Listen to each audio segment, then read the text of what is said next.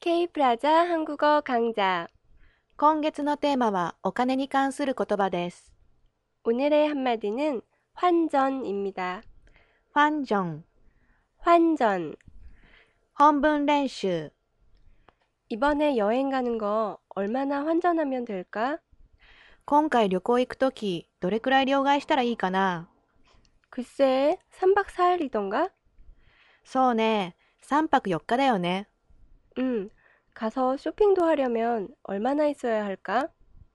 うん、行ってショッピングもするならどれくらい必要なんだろ 가서 환전하기 어려우니까 넉넉히 가져가는 게 좋을 거야. う。行って両替するのが難しいから余分を持って行った方がいいと思うよ。 이번엔 한국어 문장으로만 들어보실까요? 이번에 여행 가는 거 얼마나 환전하면 될까? 글쎄, 3박 4일이던가?